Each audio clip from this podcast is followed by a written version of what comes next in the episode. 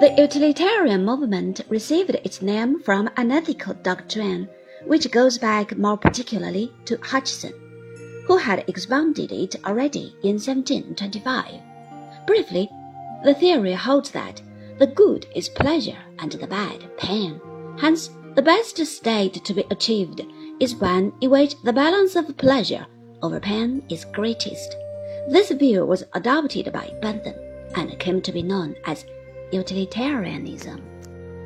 Jeremy Bentham, from 1748 to 1832, was above all interested in jurisprudence, where his main inspiration derived from Helvetius and Beccaria. Ethics, for Bentham, was mainly a basis for studies on legal ways of promoting the best possible state of affairs. Bentham was the leader of a group of men who were known as the philosophical radicals. They were much concerned with social reform and education, and were generally opposed to the authority of the church and the restrictive privileges of the ruling section of society. Bentham was a man of a retiring disposition, and had started from views that were not notably radical. In later life, however, he became, for all his shyness, an aggressive atheist.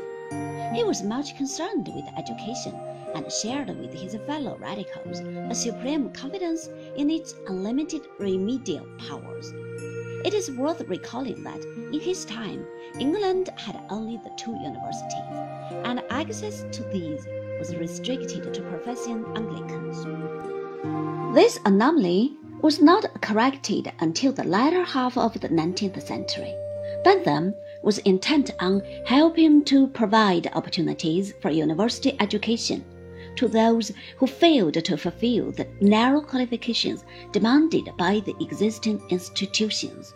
He was one of the group who helped to establish University College, London, in 1825. No religious tests were imposed on students, and the college has never had a chapel.